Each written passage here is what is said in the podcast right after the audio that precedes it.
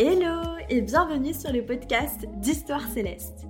Je m'appelle Charlotte, je suis médium et guide holistique et j'ai créé un espace dédié à accompagner les personnes désireuses de s'initier à la spiritualité. Un espace pour que tu puisses te reconnecter à ton moi profond afin de te créer le chemin de vie le plus aligné et le plus juste pour toi. Je t'invite dans ce podcast à écouter d'incroyables histoires célestes. Je te parlerai de mon chemin, des expériences qui me permettent chaque jour d'incarner toujours plus profondément mon essence, et j'aurai la joie de partager certaines de ces histoires avec des invités incroyables, des âmes qui n'ont pas croisé ma route par hasard. Je te souhaite une belle écoute. Bienvenue dans ce nouvel épisode. As-tu déjà entendu parler de numérologie, de chemin de vie? Pythagore disait que les nombres gouvernent le monde. C'est ce dont on a parlé avec Caroline Drogo, tarologue, numérologue, artiste, autrice. Caroline est l'une de ces âmes qui m'inspire. Drôle, créative, cultivée et passionnée. Je t'invite dans cet épisode à découvrir ou à redécouvrir la numérologie comme un point de départ de la connaissance de soi, notamment grâce au nouvel ouvrage de Caroline qui s'intitule Numérologie, dis-moi qui je suis, paru aux éditions Solar. Si cet épisode t'a plu, surtout n'oublie pas que tu peux le partager et nous taguer sur les réseaux sociaux, ou même nous partager ton ressenti sur ton chemin de vie par exemple. Tu verras comme les chiffres peuvent être magiques. Bonjour Caroline, merci beaucoup euh, d'être présente euh, sur le podcast d'Histoire Céleste. C'est vraiment un plaisir pour moi immense, comme je viens de te le dire à l'instant, de, euh, bah, te retrouver ici et puis d'avoir ton partage d'expérience sur la spiritualité, l'ésotérisme et plus particulièrement la numérologie. C'est un peu le sujet de cet épisode. Donc déjà avant tout, merci beaucoup d'avoir accepté mon invitation. Bah écoute, merci de m'avoir invité Charlotte parce que c'est toujours moi j'aime bien les podcasts, c'est toujours un plaisir de discuter d'ésotérisme, de numérologie, puis même pour toi en tant qu'invité, en fait, ça te permet de faire, tu sais, c'est comme si tu avais des petits moments un peu bilan de vie. Donc à chaque fois de faire, euh, quand tu enregistres un podcast et que quelqu'un te pose des questions, ça te fait aussi beaucoup réfléchir à où t'en es, ton parcours. Donc, euh, donc ouais, c'est toujours, euh, c'est toujours un plaisir de, de papoter. Donc merci pour l'invitation. Trop cool, avec plaisir. Avant de commencer et avant que tu nous dises un petit peu plus ben, qui est Caroline, ce que tu fais dans la vie, j'aime bien commencer par trois petites questions insolites, si je peux les appeler comme ça, qui nous permettent d'en apprendre un petit peu plus sur une personne sans même connaître euh, son métier, tu vois, par exemple. Alors euh, toi, euh, j'ai cru comprendre que souvent ce que tu allais poser comme question, c'est peut-être la date de naissance de la personne. Moi, c'est des questions un petit peu plus, tu vas voir, un peu plus fun. Mais on reparlera justement après de toi, ta technique, comment tu fais un peu au quotidien. Ouais, ça marche. La première question, c'est si tu pouvais être une petite souris le temps d'une journée. Qu'est-ce que tu ferais? Ah, tu sais quoi j'ai pensé direct? Euh, Me reposer. Parce que je trouve que quand tu as un cerveau d'humain, tu réfléchis beaucoup, tu réfléchis énormément, alors que quand tu es une souris, j'imagine que ta seule préoccupation, c'est de manger, de trouver un rayon de soleil pour euh, faire une sieste, et c'est tout à fait cool.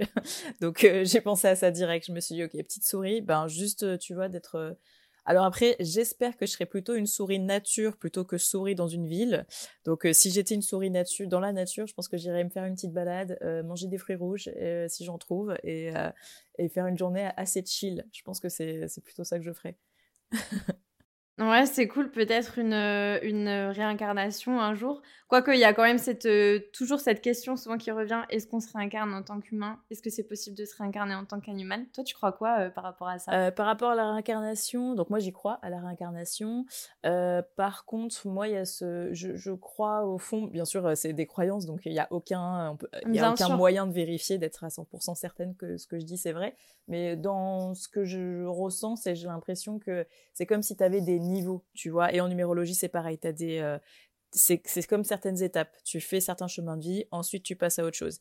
Et en fait, je pense que les animaux, soit c'est des êtres à part, donc il n'y a pas de mélange, tu es animal, après tu deviens humain. Donc ça peut être soit de catégorie à part, soit tu as cette croyance de tu commences par être euh, du, du de la nature, genre de une feuille, euh, un arbre, une plante, ensuite animaux, et ensuite humain. Et ensuite on passe à autre chose. Donc euh, moi j'adorerais hein, me réincarner en chat, surtout si je tombe sur une cat lady comme moi pour une future vie, je pense que c'est royal. Mais sinon non, je pense que plutôt prochaine vie ça sera une vie d'humain. Je pense que ça sera plutôt ça. Ouais, ouais, je, je te rejoins vachement euh, sur ces hypothèses, on va dire, c'est toujours des hypothèses, mais ça résonne beaucoup en tout cas. Après, quand t'as un, as un chat aussi, donc des fois, tu sais, quand tu vois leur euh, figure, tu dis, mais ça, doit, ça devait être des humains avant qui ont peut-être dû faire tellement de mal, qui ont dû peut-être rétrograder. donc, euh, mais tellement, ouais. Peut-être que Pharamond était un criminel en série. Et... non, mais franchement, je te jure, ça me parle trop ce que tu dis parce que pareil, je trouve que chaque animal a tellement une euh, personnalité et t'as l'impression qu'il y a une histoire riche aussi derrière tout ça en fait. Donc tu te dis, enfin, c'est juste l'impression d'avoir une forme d'incarnation qui est différente, mais est-ce que euh, au final, on n'est pas, euh, on n'a pas tous été un jour une plante, quoi? Presque en fait, tu vois. ouais, je pense que c'est ça. Je pense que tu, tu, passes par le stade de voilà plante végétale, ensuite animale, et que tu passes à autre chose. Après, il y a aussi d'autres croyances euh, qui me semblent pas non plus déconnantes où tu vois ça peut être aussi séparé. Où tu as un côté les chats donc vont toujours se réincarner dans tu vois, des, animaux de compagnie qui vont être là pour euh, guider les humains, pour être dans cette espèce d'assistana. Mais euh, bon, encore une fois, on peut pas être certaine. Hein, c'est pour ça, c'est, on aura certainement la réponse une fois qu'on ferme, on finira cette vie-là et que euh, on se dira ah oui, ok, c'est bon. tout, tout répond, toutes, les réponses sont là. Mais bon, pour l'instant, on peut être que dans de la croyance. Mais c'est beau aussi. Hein. Carrément. Deuxième question. Quel est ton plat préféré? Euh, spaghetti. Spaghetti, sauce tomate, parmesan, basilic. C'est euh, tout simple, mais euh, je pourrais manger que ça, je pense. C'est pour ça en plus c'est drôle parce que hier j'en parlais avec mon copain, on se disait mais s'il y avait, tu vois, t'es sur une île déserte et imagine t'as un seul repas, genre toute ta vie. Moi je pense que ouais, il y aurait des pâtes et fruits, bananes et un petit peu de chocolat et je serais heureuse en mangeant que ça toute ma vie.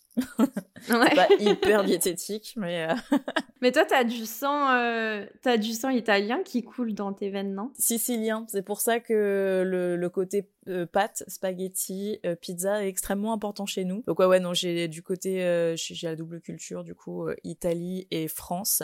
Donc c'est intéressant parce que dans tout ce qui est cartomancie, c'est vrai que c'est deux pays assez fondateurs, tu vois, dans le tarot, à la fois l'Italie et la France. Donc c'est pour ça, c'est un peu mon médium de prédilection, les cartes, je trouve. Mais je pense que c'est un truc, hein, peut-être une sorte d'héritage. On jouait beaucoup aux cartes en plus, donc. Ouais, carrément. Troisième et dernière question. Imagine que ton âme, elle se réincarne euh, un jour en un dieu ou une déesse, peu importe, de la mythologie, que ce soit de la mythologie grecque, mythologie romaine, euh, comme tu veux. Tu choisis lequel et pourquoi Honnêtement, Vénus, elle a l'air d'avoir la vie quand même la plus chill. Bon, au niveau marital, c'est pas fou parce qu'elle a quand même été un peu de mariée de force euh, avec un mec qu'on dit et, euh, et forgeron et tout, et pas hyper un peu brutal. Mais sinon, elle a une vie assez cool. Euh, elle fait de l'art, elle prend du temps pour faire des bains, pour la beauté. Donc ouais, moi, en fait, mes divinités préférées, c'est j'aime beaucoup Vénus et, et Athéna. Euh, c'est euh, deux figures qui me parlent plus particulièrement. J'aime beaucoup. J'aime beaucoup ces deux figures-là. Ouais. Mais euh, c'est vrai que je me dis, pour moi, l'humanité, c'est là où tu galères beaucoup. Et après, quand t'es Dieu, faut que tu puisses chiller un peu. Donc, c'est pour ça que moi, j'aime bien, parce que c'est vrai que Vénus et Athéna, c'est un peu... vu que j'ai pas mal de Capricorne, Scorpion et de Balance dans mon thème, tu vois, il y a cet équilibre-là à trouver entre l'art, la beauté et le, et le côté un peu, pas forcément relax de la vie, mais euh, l'harmonie, l'équilibre et le côté un peu forceur et euh, du Capricorne et du Scorpion. Donc euh, c'est, je trouve que mon choix de divinité est intéressant parce que c'est vraiment un peu mon thème astral, je trouve. ouais, carrément. Ouais, c'est clair. Tu vois, c'est pour ça que ça permet d'en apprendre un petit peu plus sur la personnalité tout de suite de, de la personne qu'on a en face de nous. C'est pour ça que j'aime trop ce genre de petites questions et Évidemment, j'essaye en général de les adapter aussi en fonction de l'invité et de la personne que j'ai en face de moi. Et celle-ci, je trouvais qu'elle te ressemblait plutôt bien. Donc, euh, si tu pouvais justement euh, nous en dire un petit peu plus maintenant, euh, ben, avec tes mots à toi, comment est-ce que tu te présenterais et comment est-ce que tu te définirais? Ben du coup pour quand chaque fois que je dois me présenter ce qui ressort beaucoup et c'est le côté slasheuse tu sais slasheuse c'est le terme qu'on donne maintenant pour les gens qui ont plusieurs métiers et qui mmh. essayent de trouver un équilibre parmi plusieurs activités donc c'est pas un joli mot je trouve slasheuse mais il y en a pas ouais multicasquette donc je suis une personne multicasquette, donc euh, je suis euh, euh, de base dans l'art. Donc j'ai fait des études pour être directrice artistique. Donc je fais tout ce qui est création d'affiches, de logos, d'univers graphiques. et après le tarot est arrivé dans ma vie et une fois que la spiritualité a fait son entrée, bah, ça a été extrêmement fluide et simple. Donc je me suis lancée en tant que tarologue, en tant qu'illustratrice, euh, créatrice de contenu et autrice sur tout ce qui est la thématique de la spiritualité.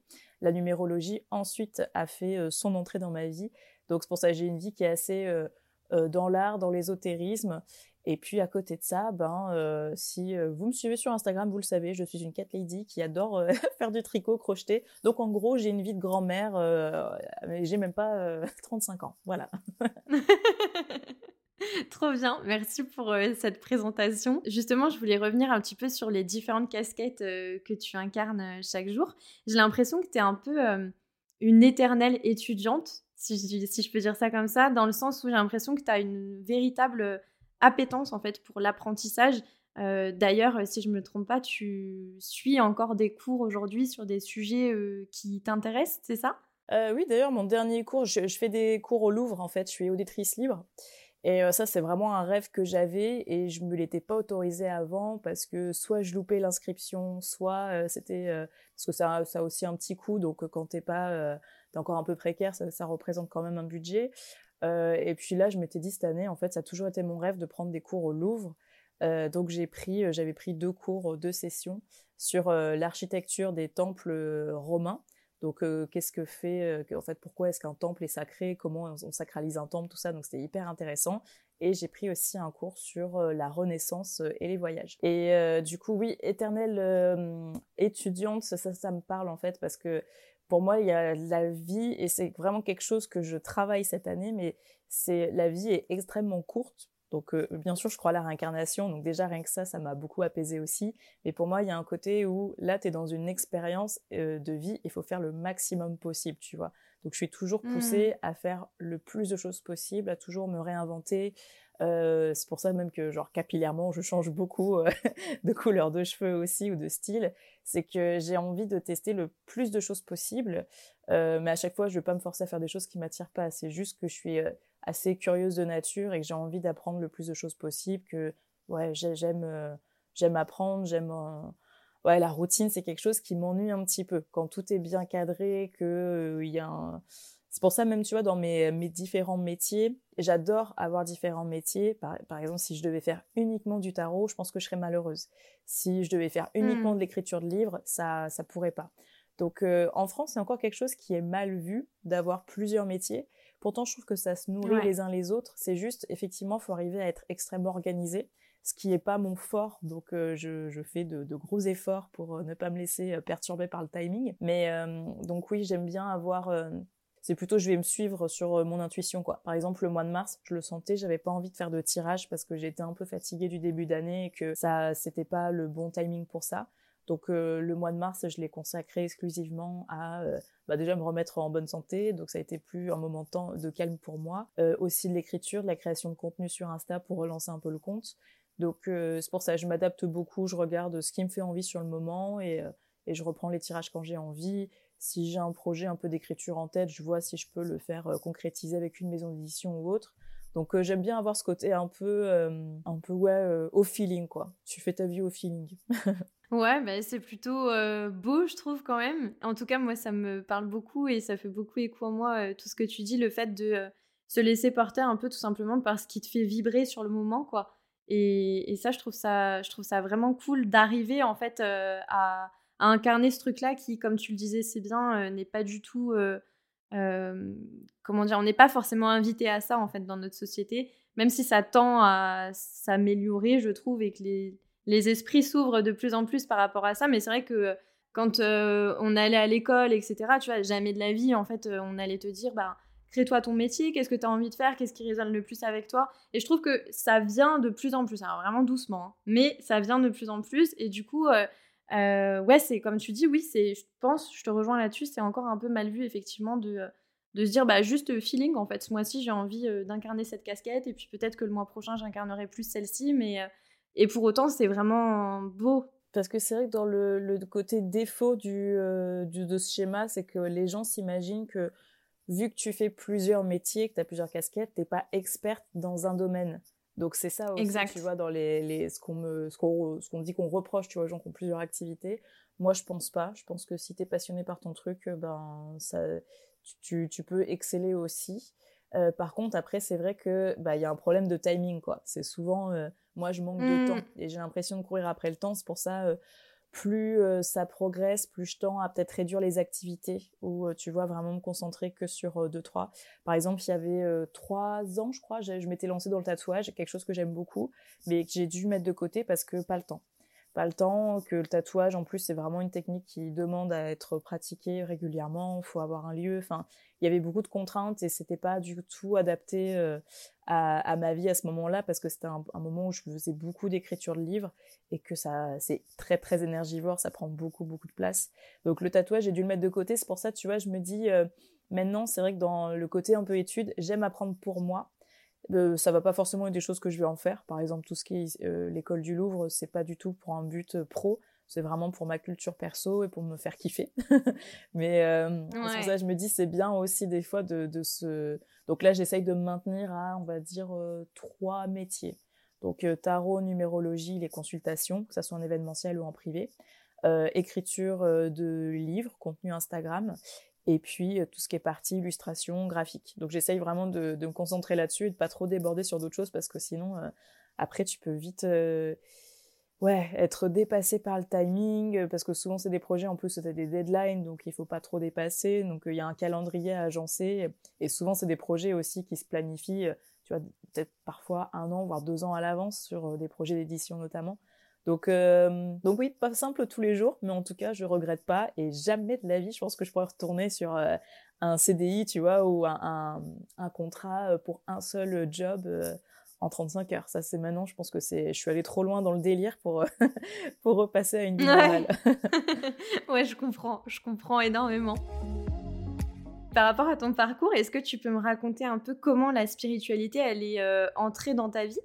Euh, bah, depuis que je suis petite, euh, j'avais beaucoup de forte intuition sur euh, des choses qui allaient venir et notamment sur la mort des gens, en fait, des fois de, mon entourage ou, même ça, peut arriver sur des célébrités ou la veille de la mort.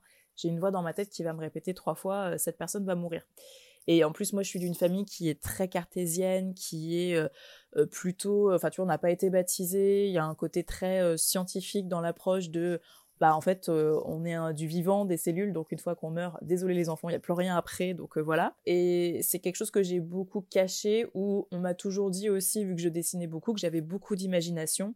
Donc je me disais, bon, bah peut-être que j'ai voilà beaucoup d'imagination et que... Euh, par, mais bon, tu vois, j'avais 12 ans quand je réfléchissais à tout ça, donc forcément, la, la, réflexion solo, elle est un peu limitée.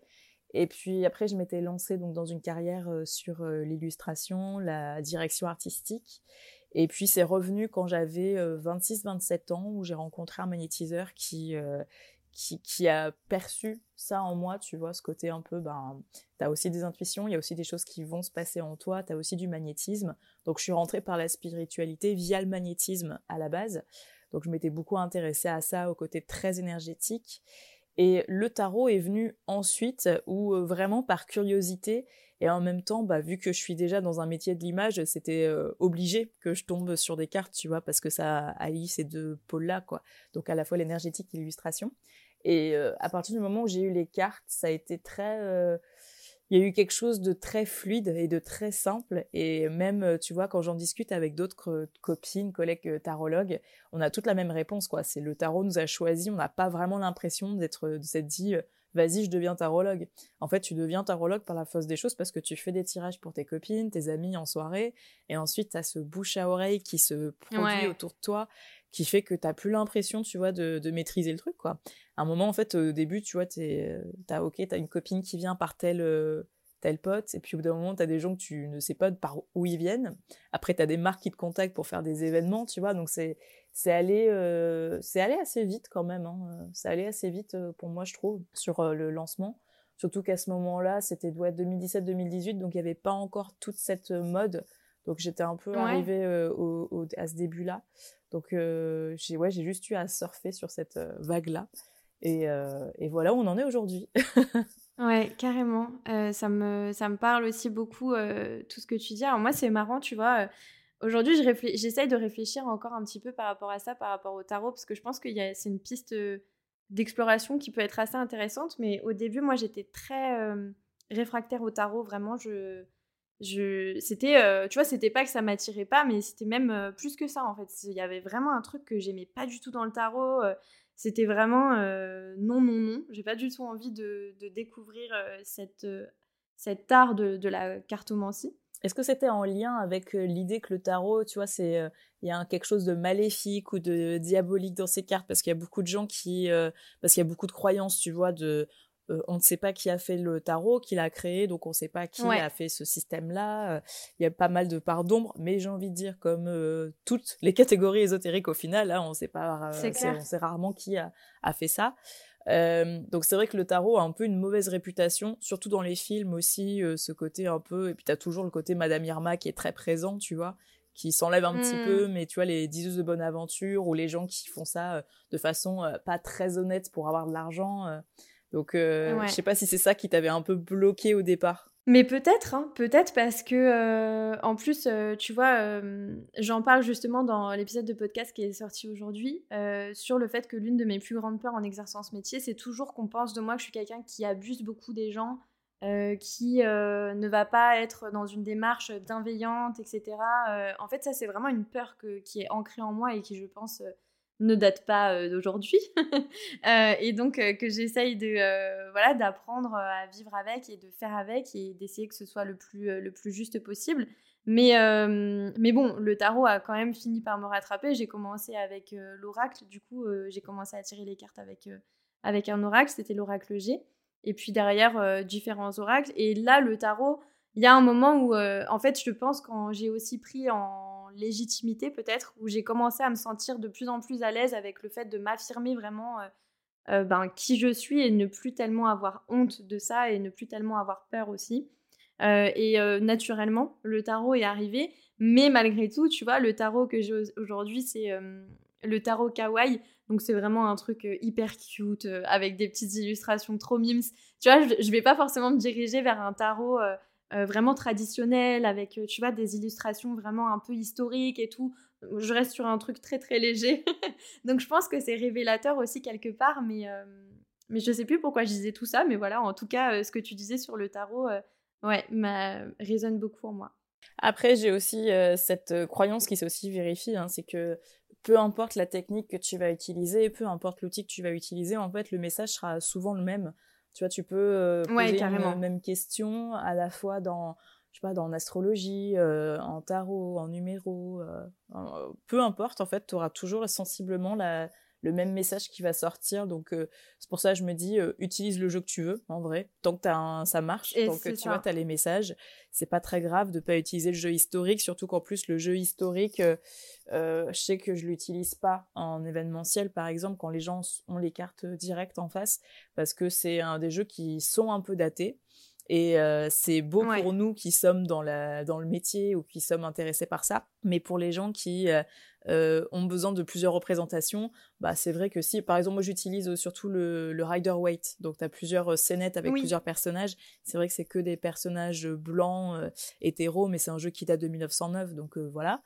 mais c'est vrai que quand je suis avec du public, pour moi, je vais toujours prendre des jeux récents parce que ça va être beaucoup plus moderne et que les gens vont pouvoir plus s'identifier aux cartes plutôt qu'avoir un personnage donc version Moyen Âge avec tu sais le petit chapeau avec la plume et, euh, et les collants jaunes. Donc c'est moins, c'est moins parlant pour les gens. Ouais, c'est sûr. Mais c'est justement aussi euh, une des raisons, j'imagine, euh, pour lesquelles tu as créé ton propre tarot. Bah, c'est vrai que ça, c'est quelque chose que j'avais beaucoup, beaucoup en événementiel. C'est que moi, je tirais les cartes avec, du coup, le fameux jeu Rider Waite qui date de 1909, qui est très beau, que j'aime beaucoup, mais que maintenant, j'utilise que pour mes tirages perso.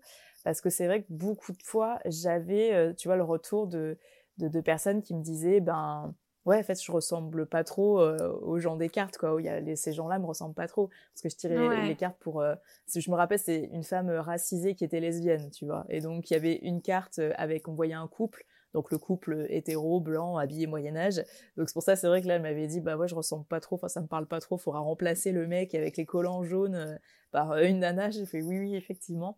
Donc c'est vrai que pour moi je voulais je voulais avoir un jeu plus moderne pour euh, tirer les cartes en événementiel. Et puis c'était drôle parce que c'est une copine à moi qui m'a dit mais en fait pourquoi tu fais pas ton propre jeu? Parce que tu peux dessiner donc euh, tu te le fais tu te l'imprimes quoi. Et, euh, et j'avais commencé à dessiner les cartes et c'est là où les éditions Le Duc m'ont contacté en disant bah voilà est-ce que vous avez un projet et tout? On aimerait bien travailler avec vous. Donc j'avais vu ça un petit peu comme un signe, surtout que j'avais vu le message, c'était genre 22h22, donc j'ai ok, il y a trop d'accumulation de, de signes pour, euh, pour, pas, pour refuser le projet. Et, euh, et je suis contente d'avoir ça. Après, là, je me dis peut-être que tu vois, euh, là pour l'instant, je le fais encore avec ce jeu et j'aime beaucoup ce jeu encore, mais je me dis peut-être que ça va, ma vision du tarot peut évoluer et je m'interdis pas peut-être dans, je sais pas, 5 ou 10 ans, peut-être de refaire un autre jeu, de redessiner un jeu. ouais, bien sûr pour faire évoluer aussi selon moi aussi, parce que je vais peut-être évoluer dans le style ou dans la vision des, des cartes. Donc je me dis ça peut être sympa d'avoir, tu vois, comme de créer ton propre outil et que l'outil change au fur et à mesure. Un peu comme ta garde-robe, quoi, tu vois. C'est un peu, c'est des accessoires. Mais c'est vrai que pour moi, le tarot, c'est, c'est un, un, outil que tu peux remplacer par euh, par autre chose. C'est pas euh, c'est pour ça mmh. tu sais il y a pas ce avec moi ce côté très sacré de mon jeu de cartes où personne ne doit toucher mon jeu où tu vois c'est en fait euh, bah, je peux prendre un jeu neuf tu vois et, et je tirer avec ça marchera aussi je j'en suis persuadée. Pas si c'est mon jeu, si c'est un jeu par lequel tu es attiré parce qu'effectivement tu as des jeux de cartes que ce soit oracle ou tarot moi les cartes me parlent pas du tout et ça bloque un petit peu et c'est pour ça il faut faut toujours avoir un jeu avec lequel on est à l'aise et qui nous plaise. Donc si t'aimes, tu vois, l'univers kawaii et tout, bah vas-y, go. Hein. ouais, carrément, c'est clair. J'avais envie de parler avec toi aujourd'hui d'un sujet que j'adore, qui me passionne vraiment. C'est la numérologie. Donc on en a commencé à on l'a un petit peu évoqué depuis euh, le début de ce podcast. Est-ce que déjà tu peux nous dire ce que c'est que la numérologie, la place aussi qu'elle a peut-être euh, pris dans ta vie, parce que j'ai l'impression que c'est arrivé, euh, donc tu disais après le tarot, si je dis pas de bêtises, que c'est arrivé dans ta vie après, après le tarot. Donc euh, voilà la place qu'elle prend, qui j'ai l'impression est assez euh, importante, mine de rien. Eh ben écoute, la numérologie, euh, oui, pour moi, c'est arrivé après le tarot parce que moi, je suis un peu obsesse, tu vois. Quand je suis sur une thématique, je la fais à fond et ensuite je passe à autre chose. Donc le tarot, c'était bon. J'avais, j'avais pas mal. après, t'apprends toujours, mais j'avais la, la, la, bonne base, c'était bon. Donc après, c'est passé à la numérologie. Donc la numérologie, en fait, c'est tout simplement une croyance comme quoi que euh, notre date de naissance, notre nom, notre prénom euh, comportent des numéros qui vont euh, influencer, qui vont vibrer un petit peu sur notre caractère. Donc c'est pour ça, dans le livre que j'ai écrit, là, qui est sorti il n'y a pas longtemps, je le précise, hein, c'est si vous êtes cartésien, il n'y a aucun problème. Donc effectivement, moi j'en parle avec des termes de réincarnation, il peut y avoir des contrats d'âme, tout ça, du karma, mais on peut aussi enlever ces termes-là et regarder vraiment euh, le, simple, quoi. Et ça, c'est euh, la numérologie, c'est limite une des plus vieilles euh, techniques ésotériques qui existent, et c'est quelque chose qui a été vraiment créé sur divers continents. Et c'est Pythagore, dans l'Antiquité, du coup, qui a pris l'enseignement égyptien aussi un peu indien et qui a un petit peu rebrassé ça pour en faire une version, euh, on pourrait dire aujourd'hui européenne, tu vois. Mais donc il avait euh, une école où il enseignait à ses disciples, il enseignait la musique, l'astronomie, les mathématiques et la numérologie, ça en faisait partie. Et ce que j'aime beaucoup dans sa vision à Pythagore, c'est qu'en fait, les, les numéros, ça serait un peu comme des partitions de musique qui nous sont attribuées. Et dans le livre, je fais aussi une comparaison sur, euh, en fait, c'est comme si toi, on a une photo de toi, es toi là devant moi, c'est comme si tu étais une peinture, et en fait, la numérologie, ça va juste être le pantone, tu vois, toutes les couleurs qui ont été utilisées pour euh, mmh. faire, pour te faire toi. Donc euh, ça peut être, voilà, en fait, il y, a, il y, a, plusieurs gros calculs. Et donc dans les magazines féminins, moi, la toute première fois que j'ai entendu parler de numérologie, j'avais 8 ans, c'était dans Femme Actuelle, où tu avais un petit quiz, tu vois, de quel est ton, ton chemin de vie. Euh, et, et, je me souviens qu'à 8 ans, j'étais déçue parce que mon chiffre euh, fétiche, c'est le 3 et que j'étais 4. Et, et le 4, c'était pas très sexy. Hein. C'est vrai que le 4, quand tu l'entends, t'entends parler, c'est beaucoup de travail, c'est euh, c'est un peu aller au-delà, tu vois, de ses limites. Donc c'est pas hyper sexy. C'est vrai qu'on préfère le 3 plus artistique, un peu plus, euh, un peu plus solaire, quoi. Donc voilà, c'est comme ça que j'avais entendu parler de la numérologie. Et effectivement, moi, je fais partie de ces gens qui ont la phobie des chiffres. Je déteste les maths, mais parce que je pense que le système éducatif me l'a fait détester. Vraiment, j'ai ce truc où en fait, bah, les profs de maths, c'était simple. À chaque fois, ils me disaient, mais sans les maths, tu peux rien faire dans la vie. Puis moi, j'ai un cerveau qui est très artistique, plutôt littéraire. Donc pour moi, les maths, il n'y a pas de logique. C'est euh, vraiment, euh, ça me parle pas et et c'est pour ça c'est dommage parce que en France, tu as ce côté où il faut que tu sois bon dans tout, alors que non, tu as des gens qui sont qui ont un cerveau qui voilà qui est conditionné ou qui est fait pour euh, être doué en art, en sensibilité, en littérature. Bon voilà, moi en maths je suis nulle. C'est pour ça c'est vraiment tu peux me dire genre 13,50 plus 24,90 combien ça fait? Là, mon cerveau ne réfléchit même pas, il se gèle, il se frise. C'est, tu sais, ah, mais moi aussi. Non, mais tel un souricate pétrifié, tu vois, genre debout, je suis comme ça, je suis là, genre j'attends que ça passe, je fais l'opossum, je fais la, je fais la mort. Donc, c'est vrai que la numérologie, pour moi, c'était aussi intéressant parce que ça me permettait de, de voilà, d'être moins pétrifié par le chiffre. Après, je rassure aussi les phobiques de la numérologie. tu peux prendre une calculette, moi, quand je fais des événements, j'ai toujours. Euh, ce que je fais en événementiel, je fais du coup un mélange dans les séances et je fais des lectures flash de 5-10 minutes. Donc, je fais un mélange numérologie, tarot. Euh, j'ai toujours le téléphone à côté pour faire euh, la calculette et tout. Il n'y a pas de souci. Donc, donc oui, c'est des calculs qui sont simples. Hein. C'est juste des additions et, on, s'arrête là-dessus. Mais, mais ça m'a vraiment intrigué la numérologie parce que juste avec une date de naissance et euh, des prénoms, enfin tu vois le prénom et le nom, tu as accès à une multitude d'informations. Et, euh, et j'aime bien parce qu'il y a un côté qui reste assez général, euh, où il n'y a pas... en fait, ça reste assez vague. Donc, il n'y a pas de, tu vois, de choses trop, trop, trop précises. Comme ça, ça te laisse mmh. libre aussi de faire tes propres choix et d'agir. Par exemple, une année 1, c'est une année de renouveau, d'action, de nouveauté mais ça peut être à la fois euh, voilà financier matériel mais ça peut être aussi en histoire d'amour tu vois donc c'est pour ça que j'aime beaucoup euh, la numérologie pour ça c'est un côté où ça ça indique ça indique euh, un peu des traits de caractère il n'y a pas de fatalisme il n'y a pas de bah désolé t'es chemin 4 tu vois donc forcément ça va être compliqué pour toi à tel niveau ou quoi c'est ou par exemple t'es chemin 2 t'arriveras jamais à être célibataire non, tu peux tout à fait, euh, tu vois, être célibataire et tout. C'est juste que ça peut demander plus de d'efforts et de travail. Donc, voilà, c'est pour ça la numérologie, je trouve que c'est quelque chose qui est euh, extrêmement intéressant et qui a pris, c'est vrai, beaucoup de place euh, dans ma vie.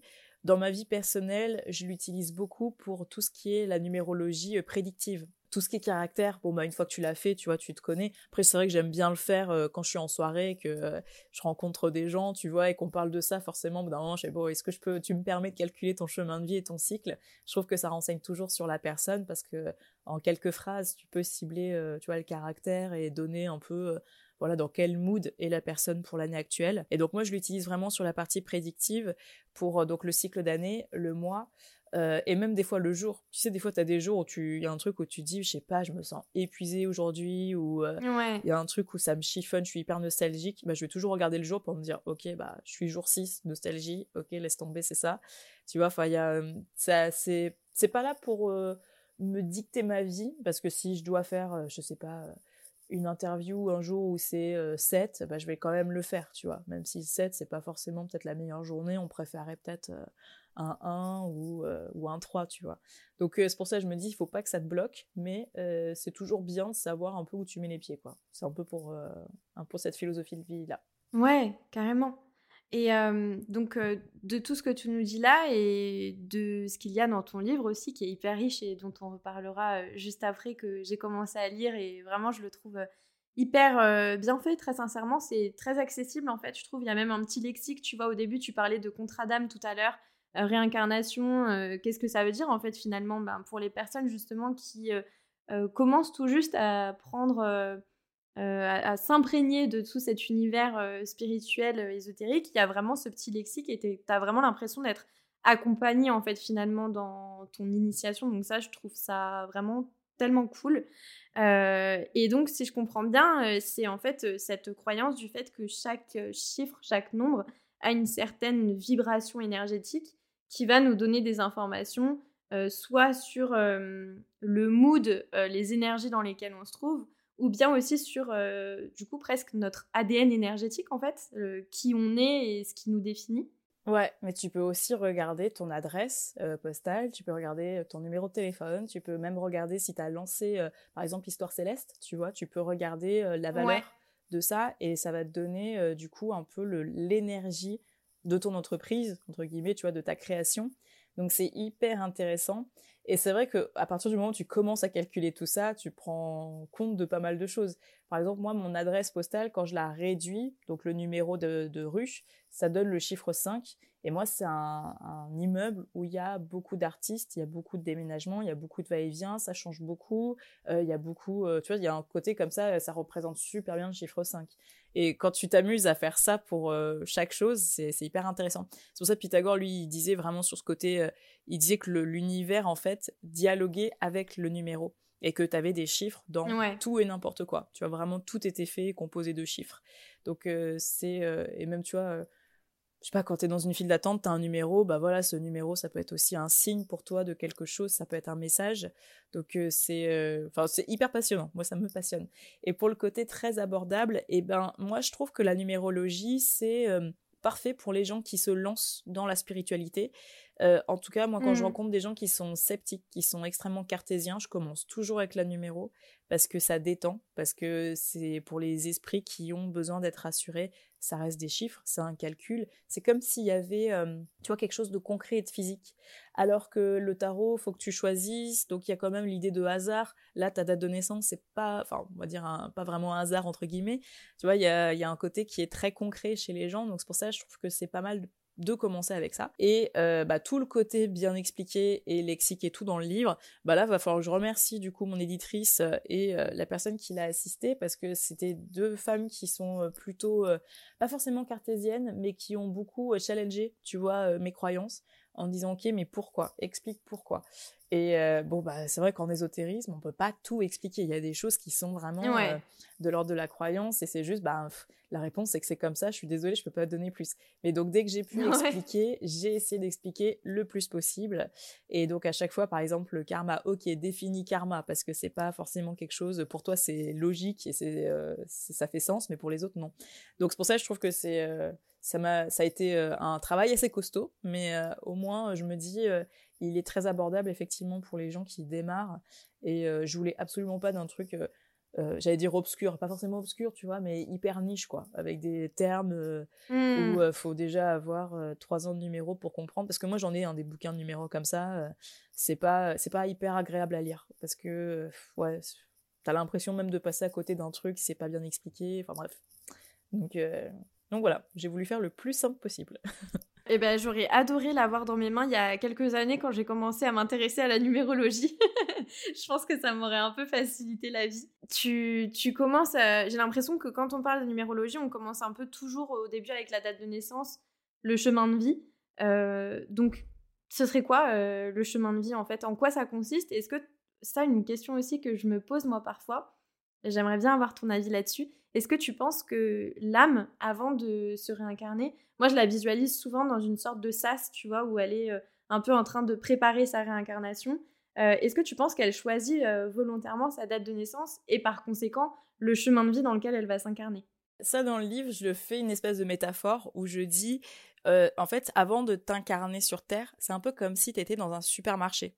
Et donc, tu vas prendre des trucs. Tu vas dire, OK, dans cette vie, je vais avoir euh, euh, une envie artistique, je vais avoir un côté artistique. OK, dans cette vie, j'ai envie de vivre telle situation de deuil ou de challenge, de difficulté. Et donc, tu fais ton petit panier de courses, tu passes à la caisse, tu as ton ticket, tu t'incarnes et en fait la numérologie c'est un peu comme te rappeler ton ticket de caisse tu vois.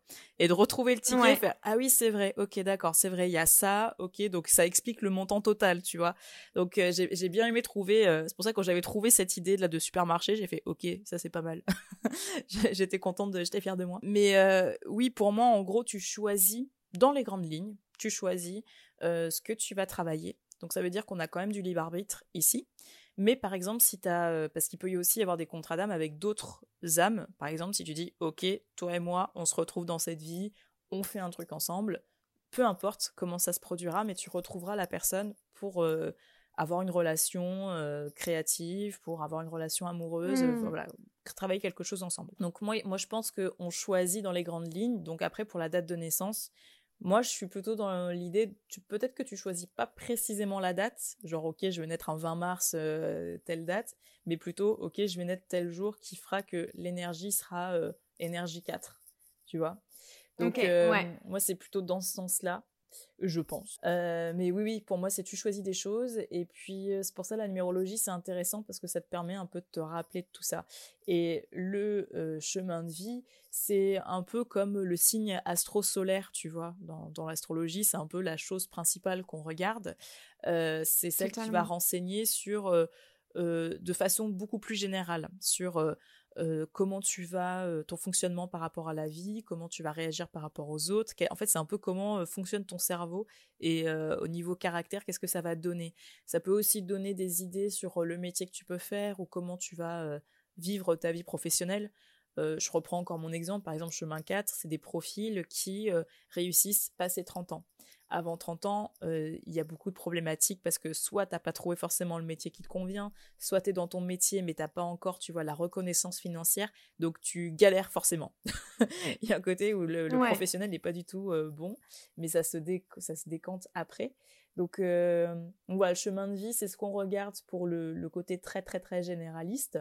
Et puis après, on va regarder les choses plus précises comme le numéro actif. Tu peux aussi regarder le numéro euh, d'hérédité parce que ça va te donner ce que tes ancêtres t'ont transmis, euh, euh, tu vois. Donc il y a pas mal de choses à regarder. Mais c'est vrai que si on veut être vraiment sur du basique, moi c'est pour ça en séance, quand j'ai pas le temps, je regarde, les deux choses que je regarde, c'est le chemin de vie et le cycle de la personne. Après, quand j'ai plus le temps, je regarde les initiales, je regarde le transit de la personne pour son année, le transit aussi par rapport à la date d'anniversaire, euh, qu'est-ce que je regarde d'autre? Le jour de naissance aussi. Par exemple, si tu es né un 3 ou un 24, ça va pas donner la même idée. Euh, donc euh, voilà, je détaille un peu plus dans ce sens. Ouais, carrément. souvent, j'utilise aussi la numérologie en guidance et c'est vrai que je reste sur quelque chose de très basique. donc, chemin de vie et année personnelle la plupart du temps. Et je l'utilise un peu de façon très intuitive, limite presque comme le tarot, j'ai envie de dire. On parlait du tarot tout à l'heure. Et en fait, c'est comme si j'avais appris les bases de chaque carte, bah là j'apprends les bases de chaque euh, chiffre, tu vois, je m'y intéresse et j'essaye de ressentir comment ça vibre pour moi. Et après ça va se dérouler un peu de façon intuitive et c'est comme si ça va être un, euh, ça allait être un peu un, support de, naissance d'intuition. Tu vois ce que je veux dire? Ça va faire naître un peu euh, cette intuition, ces messages qui vont, qui vont bah ouais, apparaître à la suite de, de cette lecture-là, que ce soit donc le tarot ou la numérologie. Et un truc auquel je pense là, tu vois, la dernière fois, j'étais euh, donc en guidance avec quelqu'un euh, et donc je lui parle de son chemin de vie. Et c'était un chemin de vie 5. Euh, donc je lui parle un peu de, du coup, finalement, l'essence de son âme. Qu'est-ce que son âme a voulu lui transmettre en lien avec ce 5 et toutes les vibrations qu'il y a autour. Donc je ressentais pas mal de choses au niveau de, du mouvement, forcément, de la liberté, le fait d'oser aussi, d'aller vers le changement, de pas être trop dans une routine en fait finalement. Et euh, c'est drôle parce que justement cette personne que j'avais en face de moi ne se retrouvait pas du tout dans le 5 euh, parce qu'elle se sentait contrôle fric, vraiment du coup pas du tout dans ce truc d'oser, pas du tout dans ce truc de la liberté, même du mouvement et tout. Elle me dit bon c'est vrai que j'ai beaucoup déménagé dans ma vie mais pour autant ça n'a jamais été quelque chose vécu de façon agréable. Et, et en fait cette personne-là venait parce qu'elle se sentait déconnectée de sa vie, tout simplement. Et elle me dit, je sais pas comment faire pour euh, être alignée, en fait. Et du coup, j'ai trouvé ça hyper intéressant parce qu'on en a beaucoup discuté. Et, euh, c'est comme si euh, je lui disais, bah, un peu la réponse finalement de tout ce que tu es venu chercher, c'est aussi le fait que déjà, tu, vois que toi-même, tu vibres pas tellement avec ton. Alors, pas forcément ton essence, mais du moins quelque chose qui te caractérise quand même profondément. Est-ce que toi, ça t'est déjà arrivé d'avoir ce cas de figure-là, tu vois? Et dans ces cas-là, toi, comment, euh, qu'est-ce que tu penses de tout ça? Eh ben, oui, oui, ça m'est déjà arrivé. Des gens qui se reconnaissent pas dans euh, leur chemin de vie. Après, euh, tu sais, c'est comme en astro, hein. c'est c'est pas grave. Si ton signe te parle pas pour X raison, c'est pas très grave. Après, c'est toujours intéressant d'étudier son profil et de voir s'il y a des points peut-être qui parlent. Et c'est vrai qu'en général, les gens auxquels ça parle pas, c'est soit c'est des parties qui sont un petit peu mis de côté refoulés ou qui font peur, où on va dans l'extrême opposé, tu vois, pour... Euh, et donc, c'est arriver à retrouver une balance, un équilibre avec ça. Mais c'est pour ça que je me dis, c'est... S'il n'y a pas de souffrance particulière, c'est pas très grave si le chemin de vie ne parle pas euh, spécialement. Après, ça reste quand même assez rare, hein, j'avoue. Euh, normalement, les gens sont plutôt assez connectés avec, avec ce qui les compose, leur mode d'emploi. J'aime bien appeler ça aussi le mode d'emploi, le chemin de vie. Mais, euh, mais oui, c'est qu'en général, soit elles sont allées dans l'opposé et ça peut être bien. Donc si jamais vous avez un chemin qui vous parle pas, essayez de voir euh, si c'est peut-être des choses que vous aimeriez vous autoriser, si euh, il y a peut-être quelque chose à travailler là-dedans. C'est étudier pourquoi est-ce que ça parle pas. Ouais. c'est pour ça, je sais plus si on l'a gardé dans le livre, mais j'avais écrit un moment, voilà, si ton chemin te parle pas, analyser pourquoi. Qu'est-ce qui fait peur dans ce profil-là? Qu'est-ce qui t'attire? Pourquoi est-ce que tu t'empêches de vivre là-dessus Mais euh, vu qu'on a fait beaucoup de coupes dans le texte, je sais plus si j'avais gardé euh, cette partie-là. Sur euh, si ça te parle pas, qu'est-ce qu'on fait? Ouais, carrément. Mais, mais voilà, c'est intéressant aussi. C'est pour ça que moi, j'essaye toujours. alors, comme tu dis, déjà, il n'y a aucun mal, entre guillemets, à ne pas se retrouver dans, dans son chemin de vie. Mais c'était ça qui était intéressant, c'était d'aller creuser en fait. Surtout que la problématique de base était je me sens déconnectée de moi-même. Euh, et là, on parle de numérologie, chemin de vie, et tout de suite, ok, je me retrouve pas du tout là-dedans, j'ai l'impression que c'est pas du tout moi. Euh, et donc, euh, comment est-ce que finalement je me rends compte que peut-être j'ai l'impression d'être dans la fuite un petit peu de ça, et c'est le fil un peu qu'on a essayé de, de, tisser tout au long de la guidance. et en fait, ça s'est révélé hyper hyper intéressant, quoi. C'était vraiment très, très intéressant. Et en plus, au début, ça permet aussi, je trouve, d'amener les choses de façon un peu concrète, un peu plus tangible que, tu vois, si tout de suite, euh, je pars sur, sur du tirage de cartes ou sur du ressenti médiumnique, sans, même sans support. Tu vois, souvent, les personnes vont peut-être avoir besoin aussi d'avoir un truc un peu plus concret auquel auquel s'attacher en fait. Ouais ouais, moi aussi je commence toujours avec la numérologie sur les séances euh, parce que ça, ça pose des bases en quelque sorte. C'est un peu, euh, bah, ton chemin de vie va jamais changer, ce sera toujours ça. le cycle d'année, bah, c'est en boucle, donc forcément tu, voilà, c'est pas quelque chose qu'on peut changer. Donc je commence toujours avec euh, avec ça comme base, comme support aussi. je, même quand je prépare le tirage, je commence toujours à, par écrire, tu vois, les petites notes numéros et ensuite je fais le tirage. je trouve qu'à chaque fois, entre tarot, numéro, ça se répond super bien où on retrouve, tu vois, des similitudes dans les messages, dans ce que traverse la personne. Donc même, c'est vrai que c'est plus agréable même pour la personne de d'entendre des choses concrètes, on va dire concrètes entre guillemets, tu vois, vraiment le, côté stable, et ensuite que moi, je puisse aller dans mon analyse perso sur l'intuition, sur les messages que je peux avoir comme ça. Et je trouve que c'est bien de commencer. c'est comme monter une maison, quoi. Tu commences par quelque chose de structure, tu vois, tu t'établis la structure, et ensuite tu te permets de faire un peu de décoration et de voir où ça peut aller, quoi. Ouais, ouais, carrément. Ça, ça fait vachement écho en moi euh, ce que tu dis euh, à ce sujet-là. Dans la numérologie, au niveau des chemins de vie, il y a plusieurs chemins de vie. Donc, il y a du 1 jusqu'au 9. Et ensuite, il y a ce qu'on appelle euh, les maîtres nombres. Comment ça fonctionne, ça? Alors, encore une fois, dans la croyance, en gros, tu commences avec les cycles de 1 à 9. Donc, quand tu viens t'incarner, tu fais d'abord ces cycles-là parce que c'est des cycles d'apprentissage donc j'apprends pour moi, je fais mes expériences. Une fois que tu as validé tous ces cycles, et je précise que tu les fais pas forcément de 1, 2, 3, 4, 5, 6, 7, 8, 9, tu peux les faire genre d'abord un 4, ensuite un 3, ensuite un 7, ouais. ça suit pas forcément. Mais une fois que tu as validé tout ça, que tu as appris tous les enseignements, là tu vas passer au euh, maître euh, nombre, donc 11, 22, 33. Dans, chez certains numérologues, on prend uniquement le 11 et le 22, euh, d'autres, comme moi, on utilise le 33. Donc si jamais le 33 parle pas, on peut aussi regarder le 6. Donc c'est pour ça, c'est à chaque fois je le précise aussi dans le, dans le bouquin, euh, ça dépend de la technique de chaque numérologue. Mais donc une fois que tu as fait ces premiers chemins de vie, tu passes au maître nombre où là, c'est des chemins où tu es ici pour aider la communauté, aider les autres. Donc il y a le lien aux autres qui est extrêmement important sur le 11, 22, 33. le 11, ça va être dans j'ai une idée, je visualise, je transmets mes idées aux gens. Donc ça peut être via par exemple la politique, l'art, euh, tu vois, il y a ce côté de transmission. Euh, le 22, c'est le côté plus architecte. Ok, je vais aider à bâtir un monde meilleur. Donc c'est des gens qui vont être beaucoup dans des métiers euh, bah, archi. J'ai beaucoup d'architectes à chaque fois quand il y a des architectes en général ils sont 22, c'est ouf. ou vraiment des gens qui construisent, tu vois, ou qui sont dans des matières, enfin vraiment qui touchent la matière, qui sont dans du concret. et ensuite le 33, c'est comment soigner les gens apporter, euh, mais là il y a vraiment un côté limite, euh, ça peut être aussi guide spirituel d'un point d'un certain point de vue mais il y a un côté très euh, être là pour soigner les autres pour soigner la terre et pour euh, transmettre un peu de mais c'est souvent des gens qui vont se sacrifier aussi. Et aussi ce qui est important à préciser c'est que dans le par exemple le chemin 22 c'est pour ça que c'est pas forcément tu vois des êtres de lumière parfaits et tout. Euh, par exemple, le chemin 22, tu as, il me semble que c'est Mère Teresa qui est chemin 22 euh, oh non, c'est pardon, c'est le Dalai Lama. Dalai Lama est chemin 22. Et tu as aussi Charles Manson qui est chemin 22. Parce qu'en fait, tous deux, ils ont une vision du monde parfait selon eux et ils vont mettre en œuvre, en action des choses pour aller vers ce monde-là.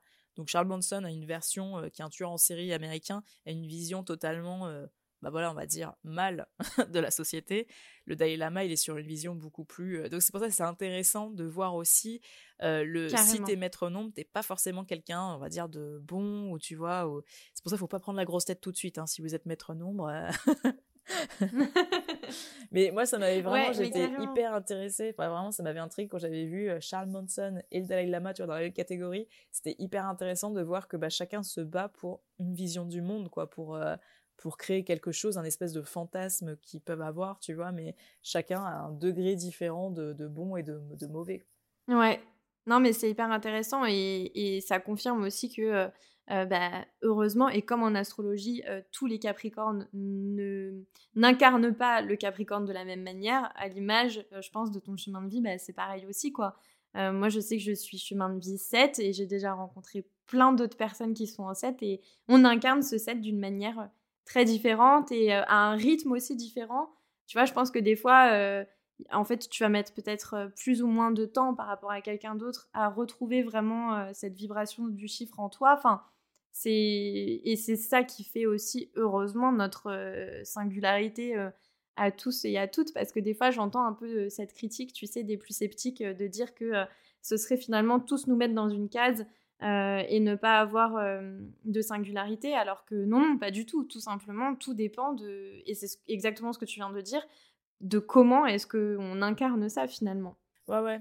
C'est pour ça, euh, il y a un exemple que j'aime bien donner à chaque fois, c'est le, chemin de vie 8.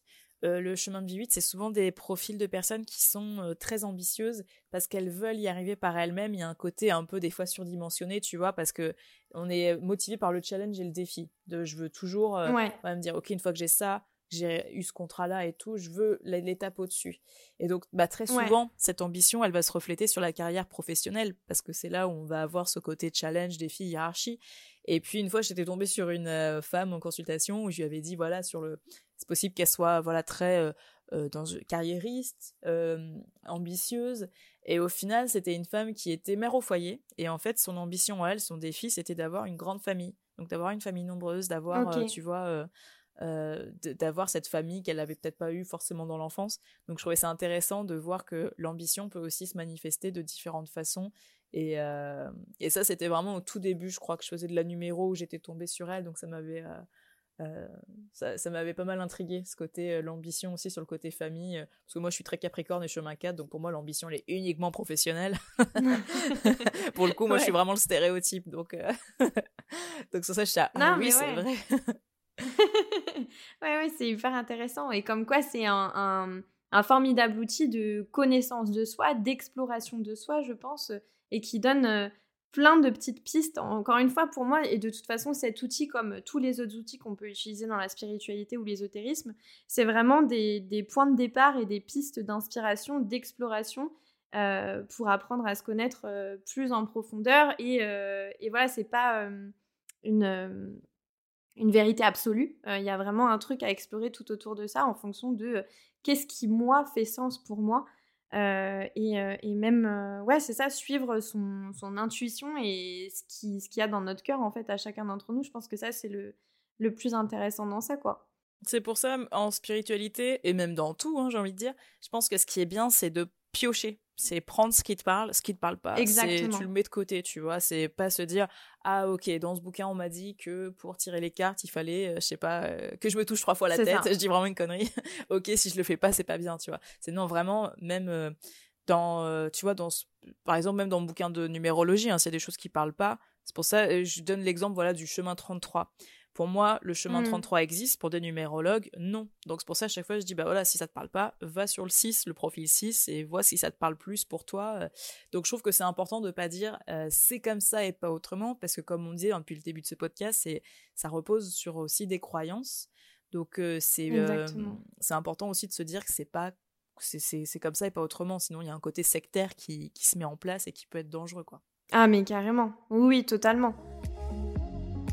On, arrive un peu sur euh, la fin de cette discussion et de cet échange, même si je pense que je pourrais en parler pendant, pendant des heures, tellement euh, il y a de choses à dire euh, à ce sujet. mais il y a un petit truc aussi que je voulais évoquer ensemble avant qu'on avant qu'on se quitte. C'était le fait qu'à la fin du livre, tu lis la numérologie à l'astrologie et au tarot, ce que je trouve hyper intéressant. Donc, est-ce que toi, selon tes croyances, tous les arts ésotériques finalement seraient liés. Euh, T'en parlais un petit peu tout à l'heure en disant qu'effectivement, des fois, on peut obtenir un même message, euh, peu importe au final l'outil qu'on utilise, mais est-ce que euh, les outils vont se répondre entre eux? Tu vois ce que je veux dire? C'est-à-dire, souvent, ce que j'entends aussi, c'est le tarot, par exemple je sais pas moi, euh, l'arcane, euh, euh, peu importe, l'arcane 2, l'arcane 3, va du coup avoir, être imprégné aussi de l'énergie du chiffre 3 qu'on va aussi retrouver en numérologie. C'est vraiment quelque chose qui, qui, qui considère qu'effectivement tout est lié. Oui, en fait, quand aussi on regarde d'un point de vue historique, c'est vrai que toutes euh, les pratiques qu'on utilise aujourd'hui, elles ont été quand même euh, élaborées, euh, inventées, construites dans l'Antiquité. Et il y a un côté où elles ont toutes un peu évolué, émergé en même temps ou pas si éloigné que ça. En tout cas, pour les cartes, c'est vrai que c'est plus récent. la numérologie existait déjà, l'astrologie existait. Donc peut-être qu'on peut, s'imaginer que les créateurs des, tarots ont, sont inspirés de ça parce qu'en plus c'était à une époque où, bah, par exemple, tu vois, l'astronomie, l'astrologie était un petit peu liés. On apprenait ça euh, mmh. ensemble. Donc pour moi, il y avait une espèce de, synergie entre tout ça. Euh, après, je reste euh, intimement persuadée que tu pourrais inventer toi un, système avec genre une branche, un caillou, une plume et dire par exemple la plume c'est le renouveau, le caillou c'est ça et tu arriverais à faire des, consultations aussi. En fait, pour moi, il y a des messages et en fait, c'est comme s'il y avait différentes antennes, tu vois. Un peu comme si, euh, je sais pas, il y a une émission télé, euh, tu peux la capter à la fois à la radio, à la télé, sur ton ordinateur, euh, sur ton téléphone. pour moi, j'aime bien cette idée-là de, bah, si tu es dans un cycle de renouveau, eh ben, le message que tu vas avoir, c'est renouveau, peu importe ce que tu utilises. Mais donc moi, je suis plutôt là-dessus. Sur un message, peu importe ce que tu utilises, tu vas tomber là-dessus parce que c'est ce que tu vis profondément et que si tu tires bien les cartes et si tu es bien connecté à tout ça, tu vas bien capter le message. Il faut juste bien capter le message. Et, euh, et oui, pour les, le côté technique, bah pour moi, c'est des techniques qui ont été montées un peu, euh, un peu en parallèle. Donc, euh, ça devait se répondre aussi au moment de la création ou où tout ça. Enfin, je pense que c'est comme ça. C'est vraiment tout a été créé un peu en même temps et c'est on a pris des techniques de l'un de l'autre et le tarot, je pense que celui qui a mmh. créé le tarot avait forcément des connaissances de numérologie parce que effectivement, hein, quand on regarde, euh, euh, le 1 c'est la carte de l'action, euh, le 2 la carte d'introspection, de réflexion. Mais carrément. tout est tout est lié. Donc donc oui, même le 21 hein, c'est carte de création, donc ça en numérologie ça match. Hein. Donc donc oui. Oui, oui, mais c'est pour ça vraiment, même si, et je trouve que c'est intéressant à faire, de, de créer son propre outil et tu verras que tu captes les mêmes messages qu'avec un outil déjà, euh, on va dire, acté, créé, quoi. Ouais, c'est clair. Ah ouais, ça fait sens euh, ce que tu dis euh, parce que pour de vrai, j'avais jamais vraiment fait le lien de me dire, ben, tous ces outils ont un peu été créés au même moment, du moins à la même période historique, on va dire ça. Et, et en fait, ouais, ça fait, ça fait vachement sens, quoi. C'est, ça paraît presque logique, entre guillemets, que certaines personnes, et peut-être parfois, moi je me dis même des groupes de personnes, tu vois, on parle du tarot, moi des fois je me dis, est-ce que c'est vraiment une seule personne? Est-ce que finalement ça s'est pas fait en groupe, tu vois?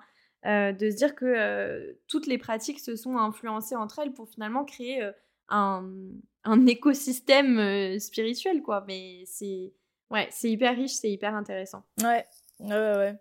Et, euh, et, moi, j'aime bien, c'est pour ça que je sais qu'il y a des gens qui détestent ça, ce côté de on n'a pas la réponse et on peut pas vous dire précisément ce qui s'est passé, qui l'a créé. Mais moi, j'aime bien, je trouve que c'est assez beau et, et, ça fait partie de la poésie, du charme aussi, tu vois, de l'ésotérisme, quoi. C'est ce côté un peu, euh, bah, on pourra pas avoir toutes les réponses de notre vivant. Après, je pense aussi que scientifiquement, on pourra expliquer des choses. Euh, peut-être que là, on ne s'est pas encore suffisamment intéressé là-dessus ou euh, ça viendra plus mmh. tard avec d'autres outils, mais l'intuition, je pense qu'on pourra euh, peut-être pas la quantifier, mais au moins l'expliquer. Euh, il y a des choses qu'on pourra euh, expliquer plus facilement. C'est pour ça, nous, on est encore dans cette génération où l'ésotérisme monte et on est en train de tâtonner, on est en train aussi de tester, de voir les limites, parce qu'on voit aussi qu'il y a des dérives qui commencent à, à, se renforcer, à se mettre en place. Mais dans quelques temps, je pense qu'on pourra expliquer tout ça un peu comme l'électricité. C'est l'électricité, au tout début, il y avait des spectacles d'électricité où euh, les gens payaient pour aller voir des ampoules s'éclairer et c'était de la magie.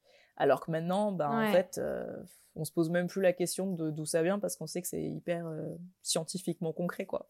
ouais, exactement. Ouais, c'est souvent, souvent ce que je dis aussi. je prends pas mal, des fois je prends l'idée du...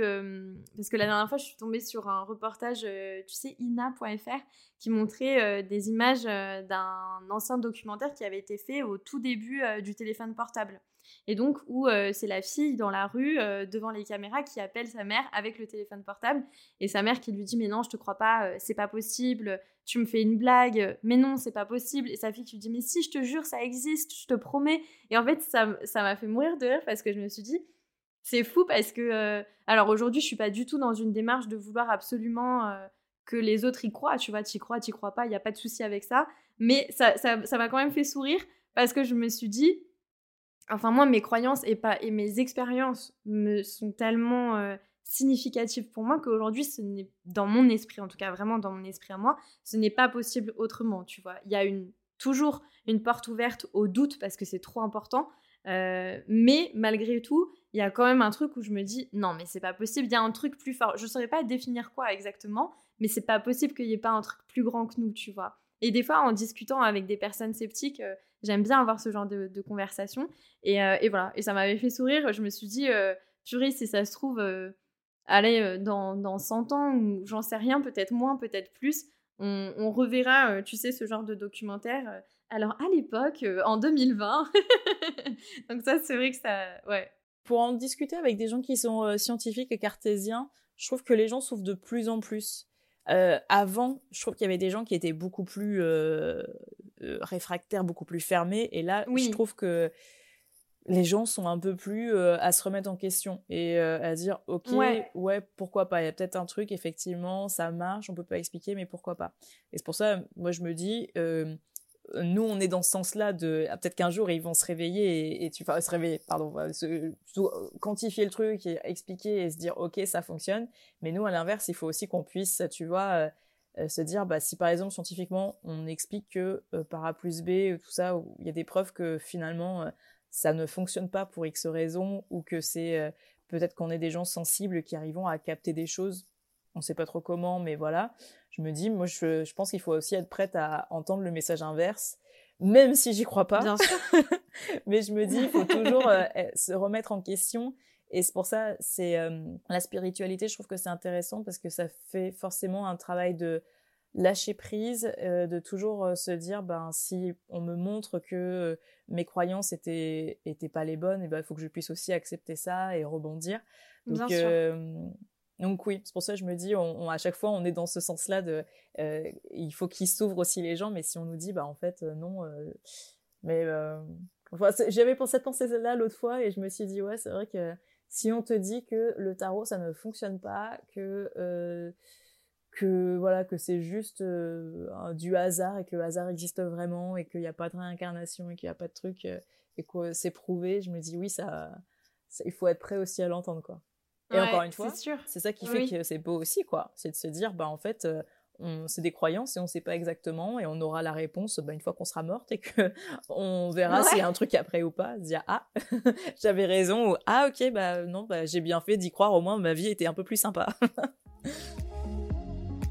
Merci euh, Caroline pour euh, tout ce que tu nous as transmis dans cet épisode. La question de clôture que je pose à chacun de mes invités C'est si tu pouvais parler à la Caroline de 7 ans, allez, disons 7 ans, qu'est-ce que tu lui dirais?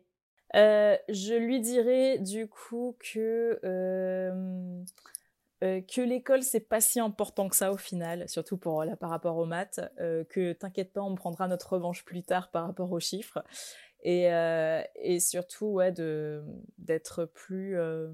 c'est pas forcément spontané, mais de moins se prendre la tête. Trop bien. Merci. Merci beaucoup, Caroline. Merci, merci pour ton écoute, merci de m'avoir accordé ce temps.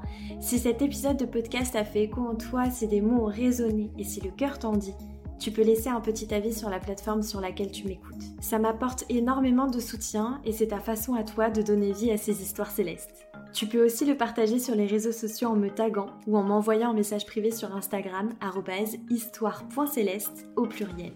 Avec tout mon amour, Charlotte.